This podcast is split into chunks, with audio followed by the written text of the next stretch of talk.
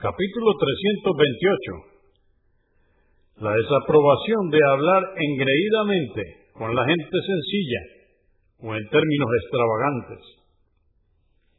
Hadís 1736. Narró Ibn Masud, que Alá complacido con él, que el profeta, la paz de con él, dijo, están perdidos quienes exageran los asuntos repitiéndolo tres veces. Muslim 2670.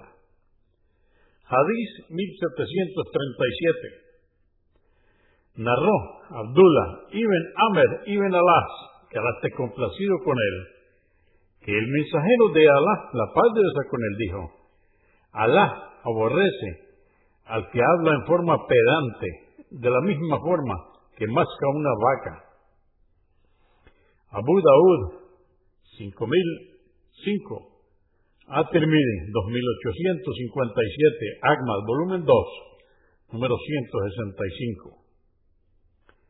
Hadís 1738. Narró Jabir ibn Abdullah, que Alá esté complacido con él, que el mensajero de Alá, la paz de Dios con él, dijo, los más queridos y los que estarán sentados más cerca de mí el día del juicio, serán los de mejor carácter. Y los más aborrecidos y los más alejados de mí el día del juicio serán los charlatanes, pedantes y pomposos.